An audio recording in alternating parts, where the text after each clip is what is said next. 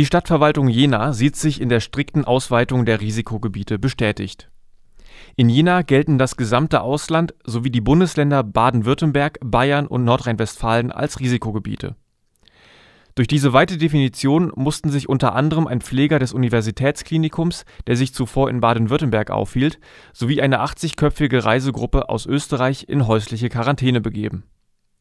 Sowohl der Pfleger als auch mindestens sechs Personen der Reisegruppe wurden positiv auf das Coronavirus getestet. Das teilt die Stadtverwaltung mit. Personen, die sich in den vergangenen 14 Tagen im Ausland in Baden-Württemberg, Bayern oder Nordrhein-Westfalen aufgehalten haben, müssen sich bei der Stadt Jena melden und sich unverzüglich in häusliche Quarantäne begeben. Die Stadtverwaltung bekräftigt, dass ohne die strenge Regelung der Risikogebiete sowohl der Pfleger als auch die Reisegruppe eine Vielzahl an Menschen mit dem Coronavirus hätten infizieren können. Weitere Infos zu Risikogebieten später in der Sendung regelmäßig auf Radio OKJ, auf radio-okj.info/corona oder im Quarantänecast auf Spotify und Apple Podcasts.